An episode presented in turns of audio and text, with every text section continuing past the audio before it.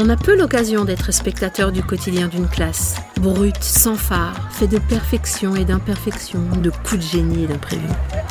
Parce qu'on pense que le réel des classes est le meilleur terrain de réflexion et d'amélioration pour nos pratiques d'enseignement, nous vous ouvrons leurs portes.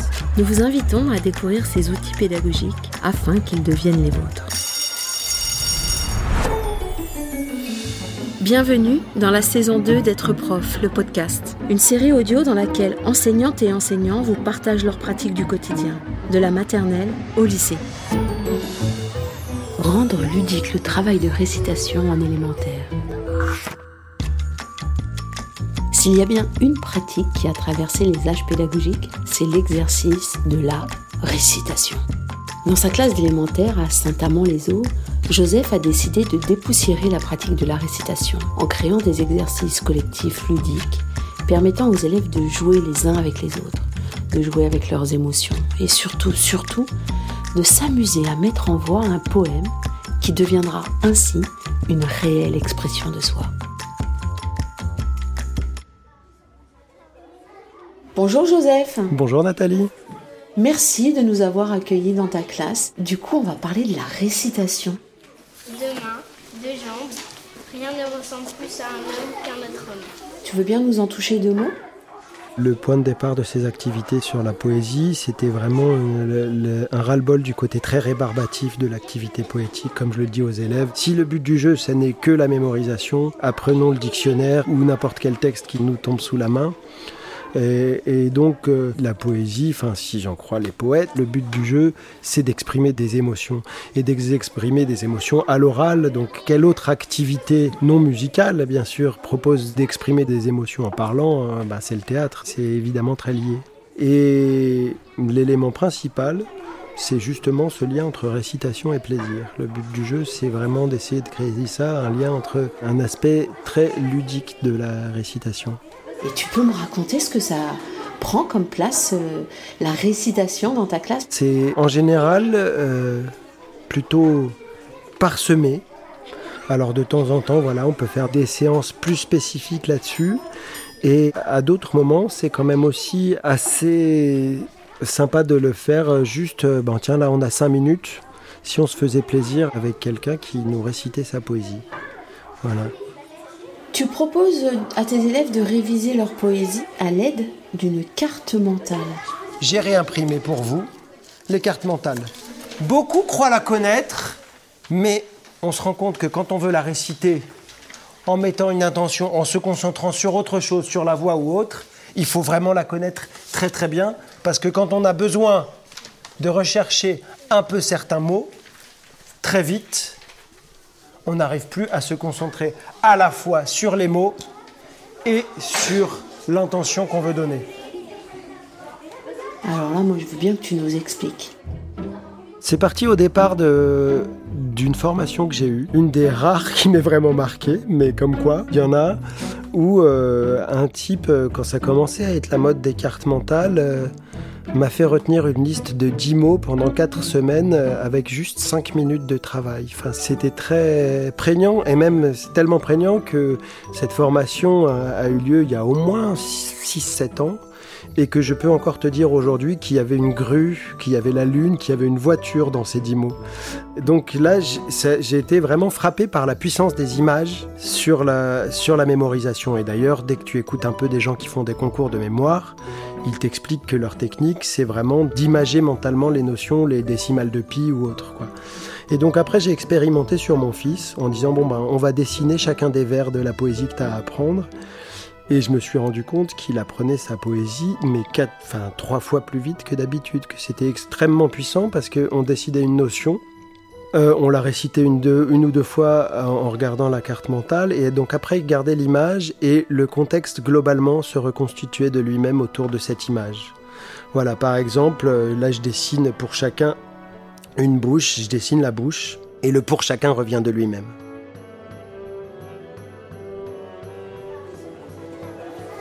Je vous la lis, vous suivez avec les, images. La différence. Pour chacun, une bouche, deux yeux, deux mains, deux jambes. Rien ne ressemble plus à un homme qu'un autre homme. Et donc j'ai commencé à faire ça, à travailler avec mes élèves. Alors des fois moi je leur donne, des fois ils la font eux-mêmes. Et j'insiste toujours sur le fait que les dessins peuvent être très moches, on s'en fiche. Le seul truc, c'est qu'ils percutent dans leur tête le fait qu'il y a cette bouche et que cette bouche est attachée à la phrase pour chacun une bouche. Et franchement, les résultats sont, sont impressionnants. De, l'aveu des parents, alors ça, ça demande un peu de travail quand même, mais ça demande trois fois moins de travail que d'apprendre sans ce support. D'abord, tu lis le poème et les élèves suivent sur la carte mentale. Alors, entre la bouche qui blesse et la bouche qui console, entre les yeux qui condamnent et les yeux qui éclairent, non, c'est moi, Adam. Entre les mains qui donnent et les mains qui dépouillent, entre le pas sans trace et les pas qui nous guident, où est la différence La mystérieuse différence. De Jean-Pierre Siméon, tout à fait. Ensuite, tu proposes euh, à tes élèves toute une progression euh, de petites activités qui se succèdent. Tu nous donnes le déroulé de cette, euh, progression. Alors d'abord je lis et, et ils les suivent. En gros c'est l'aspect apprentissage que normalement on décharge sur les parents. Et le truc c'est que je suis très hostile aux devoirs. Je ne donne pas de devoirs à mes élèves euh, parce que j'estime que 24 heures de travail euh, hebdomadaire à 8 ans, c'est tout, c'est tout à fait suffisant. Et donc si je ne le fais pas, il faut bien que je l'apprenne en classe. Malgré tout, euh, certains l'apprennent un peu quand même à la maison parce qu'ils peuvent rentrer chez eux avec la maison, mais c'est pas explicitement dit. Je dis aux parents aujourd'hui nous faisons poésie. Si vous si vous voulez l'apprendre avec vos enfants, enfin voilà, c'est le seul euh, le intérêt des devoirs, c'est que les parents puissent partager un peu des éléments de l'école avec les enfants s'ils le souhaitent. Mais en tout cas, il n'y a rien d'obligatoire.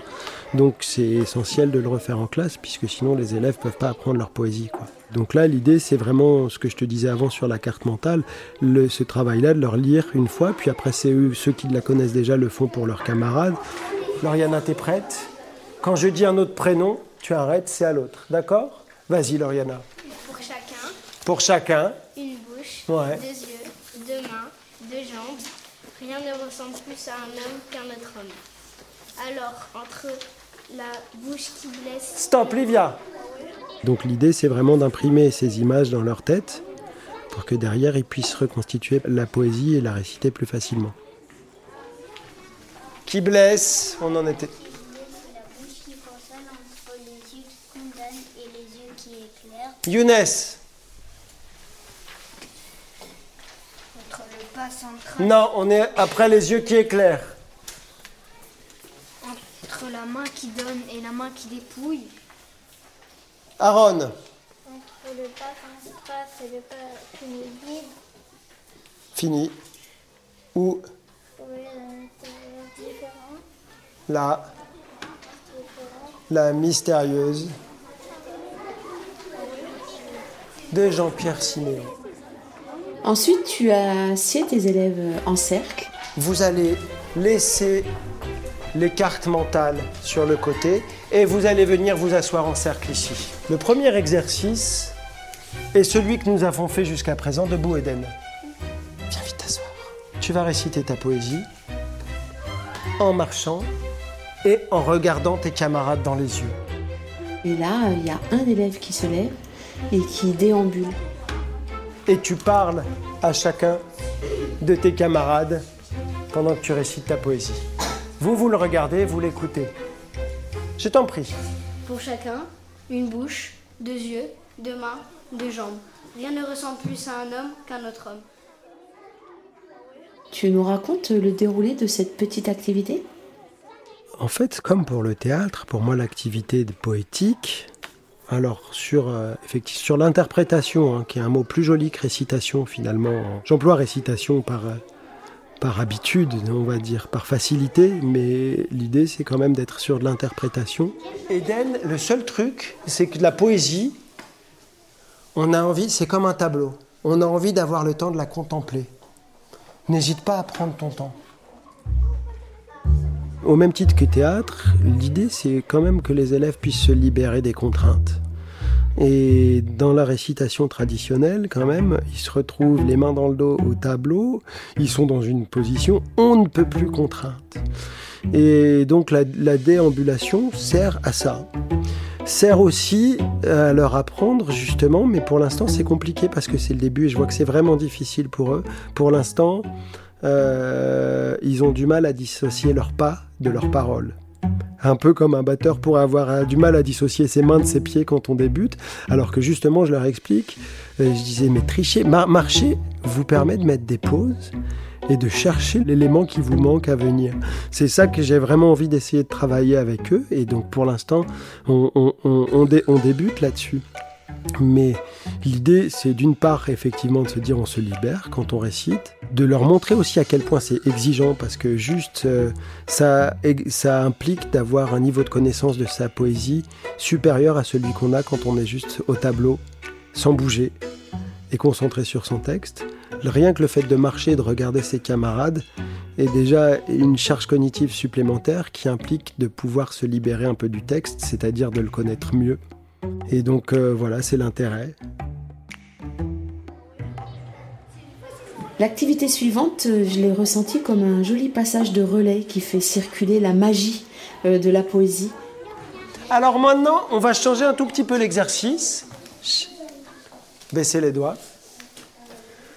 Vous allez commencer à réciter la poésie, et puis assez vite, vous allez toucher l'épaule d'un camarade, vous allez vous asseoir à sa place, le camarade va se lever et continuer la poésie là où vous vous étiez arrêté. C'est parti Lola Alors, comme dans la première activité, les élèves sont en cercle, ce qui en termes de partage déjà n'est pas la même chose que d'être euh, en ligne face à, face à quelqu'un. Ils sont en cercle et donc on a un élève qui déambule euh, autour du cercle.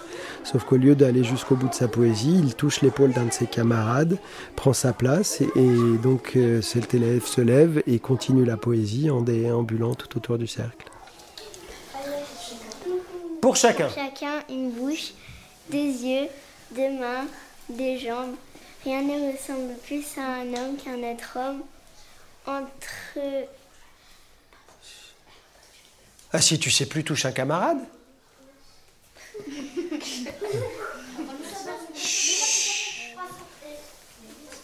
Entre la bouche qui blesse et la bouche qui console. Qu'est-ce qui se joue dans cette petite activité que tu leur proposes? Ah ben, le fait de la réciter à plusieurs voix, de se le passer, c'est évidemment le partage. Enfin, l'idée, c'est que, encore une fois, la poésie, ça se partage, quoi, comme, comme toute forme d'art. Et donc, euh, j'essaye de varier les formes que peut prendre ce partage. C'est pas juste euh, je récite et vous vous écoutez. Et je trouve qu'effectivement, cette poésie à 5, 6 ou 7 voix, je trouve qu'il y a quelque chose d'assez joli là-dedans. Ça sonne bien. Ensuite, tu leur proposes de réciter leur poésie, d'interpréter leur poésie, euh, les yeux dans les yeux. Alors maintenant,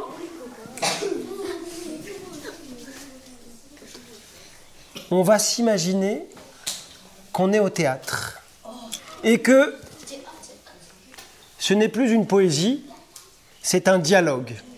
Vous êtes face à face, vous allez me réciter la poésie comme si vous étiez en train de discuter. Pas facile comme exercice, non? Non, mais c'était chouette aussi. J'ai beaucoup aimé euh, comment ça s'est passé. Allez La différence. Pour chacun, une bouche, deux yeux, euh, deux yeux, deux mains, des jambes. Rien ne ressemble plus à un homme qu'un autre homme. Alors, entre la bouche qui blesse et la bouche qui console, entre les yeux qui condamnent et les yeux qui éclairent. Là encore, il y a vraiment un, lien avec le théâtre et même on pourrait dire que c'est un peu un prétexte pour y revenir parce que en fait la difficulté quand on pratique le théâtre c'est d'avoir des textes qu'on puisse maîtriser pour pouvoir se les échanger. Il y a tout un tas d'exercices qu'on peut faire mais au bout du compte si on veut interpréter il nous faut des mots à interpréter et donc la poésie, c'est quand même génial parce que du coup, quand on les a mémorisés, on les a déjà là, ces mots. Entre les, entre les mains qui donnent et les mains qui dépouillent, entre le pas sans trace et le pas qui nous guide, où est la différence, la mystérieuse différence de Jean-Pierre Il y a encore cette notion de partage on partage à deux, il y a des choses qui passent, on, fait ensemble. Et puis du coup, euh, voilà, on a, on a d'emblée le texte, le texte est déjà là qu'on peut, qu'on peut se partager, donc on en profite.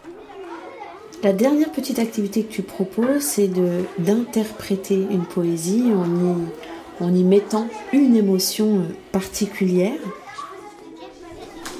Alors, pour notre dernier exercice, ouais.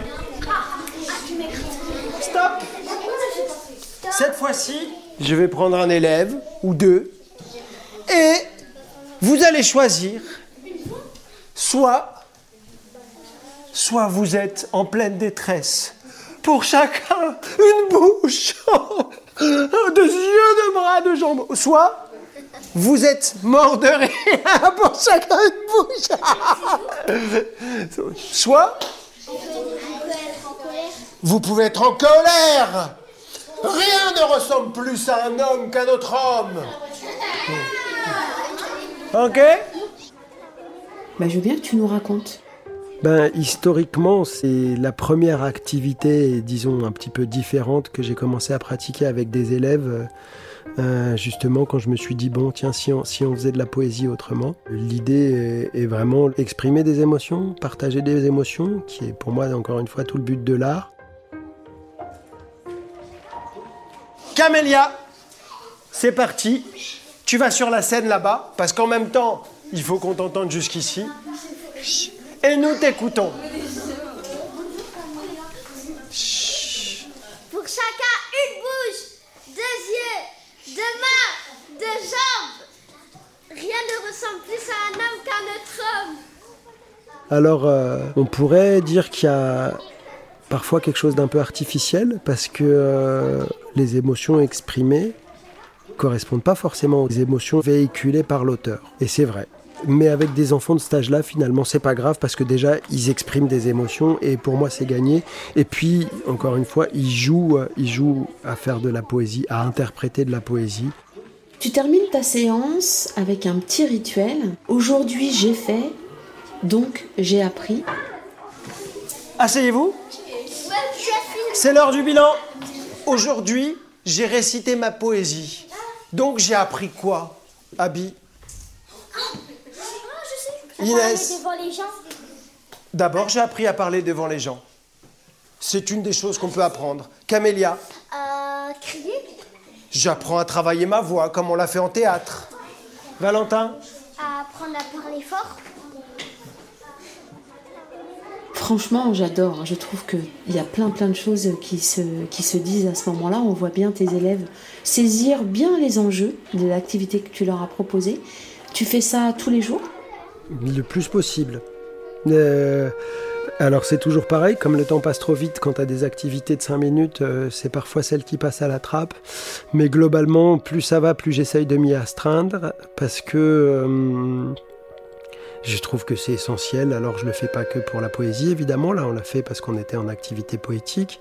Euh, des fois, je leur laisse plus largement sur, le, sur leur journée. Quand on est parent, on sait à quel point c'est difficile de faire parler nos enfants sur leur journée de classe. Ça veut probablement dire que pour eux, c'est difficile de se remémorer leur journée de classe, ou en tout cas de la verbaliser. Et, pour le coup, je pense que, alors je pourrais pas t'en citer, mais je sais que les, sciences cognitives, des études en sciences cognitives ont montré à quel point euh, cette activité de retour, de retour cognitif sur sa journée est essentielle aux apprentissages. Du coup, c'est pour ça que je me suis dit, tiens, bon, bah, c'est cette phrase-là. Et puis parce que les rituels, enfin là encore, c'est aussi pour, les élèves, ça, ça marque, quoi. Ça marque. Aujourd'hui, j'ai fait, j'ai appris, c'est très facile à retenir. Donc euh, ça, c'est une petite tambouille personnelle. Je me suis dit, tiens, euh, voilà, bah, pour le faire.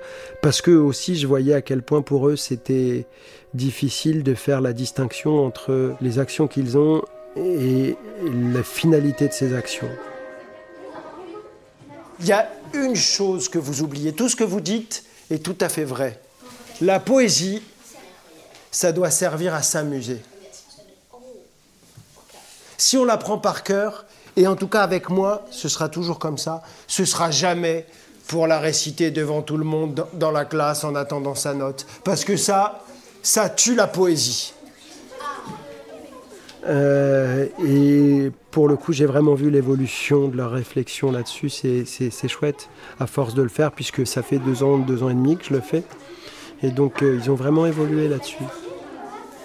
La poésie, comme de la musique, comme de la peinture, c'est de l'art, et ça sert à ressentir des émotions. Et le but du jeu, c'est de donner des émotions et de ressentir des émotions quand on le fait. Et donc, c'est de s'amuser.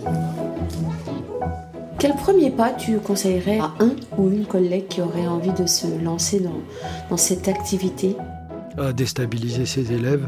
Enfin, c'est-à-dire, euh, si, les, collègues globalement font effectivement, après font apprendre des poésies, ben, les, juste les moments où ils les font réciter en classe, euh, voilà, ne rien changer à sa pratique, mais juste plutôt que de dire récite là ou récite là avec le ton, euh, voilà, maintenant récite là mais pleure.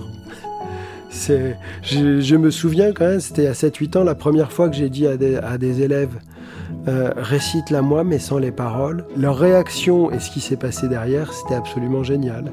Et puis de même, euh, il y en a qui m'ont dit les fois suivantes, aujourd'hui je vais la réciter mais saoule. Et il y a plein de choses qui, sont venues d'eux derrière, qui c'est quand même euh, hyper enthousiasmant. Et du coup, tu nous partagerais tes belles réussites, enfin celles de tes élèves finalement. Quel chemin tu les as vus euh, faire et qu'est-ce que tu as vu comme évolution dans cette pratique de classe? Clairement, ce qui, ce qui au long cours euh, est assez palpable et, et, du coup, là encore, très enthousiasmant, euh, c'est la diminution des inhibitions chez certains. Alors on en a toujours dans une classe qui dès le début sont hyper bons clients pour ce genre de choses, qui, aiment bien, se mettre en avant et qui le font plutôt pas trop mal et pour qui pour eux bah, c'est déjà du plaisir et c'est chouette. Et là l'exercice peut-être avec eux va être justement d'arriver à les canaliser. Euh, mais bon, globalement, avec eux, l'activité se déroule facilement, mais on en a qui arrivent Enfin, je veux dire, les entendre, les entendre au fond de la classe, c'est compliqué. Mais la classe et le lieu étant assez grand, je les ai fait s'éloigner euh, en leur disant maintenant je me mets à. Je vais être à une dizaine de mètres, je veux vous entendre, quoi. Et donc, ça, la progression, elle est assez visible. Euh, chez les élèves au fur et à mesure. C'est aussi l'avantage, euh, moi j'ai l'avantage d'avoir un triple niveau avec des élèves que je suis sur plusieurs années. Donc parce que ça prend du temps, mais du coup je le temps je l'ai euh, pour les pour disons gentiment les pousser à évoluer comme ça quoi, en les, en les, bousculant euh, avec le plus de bienveillance possible. Si tu avais à choisir un animal qui représenterait l'enseignant que tu es sur ces séances-là, ça serait quoi? Hmm, c'est pas simple.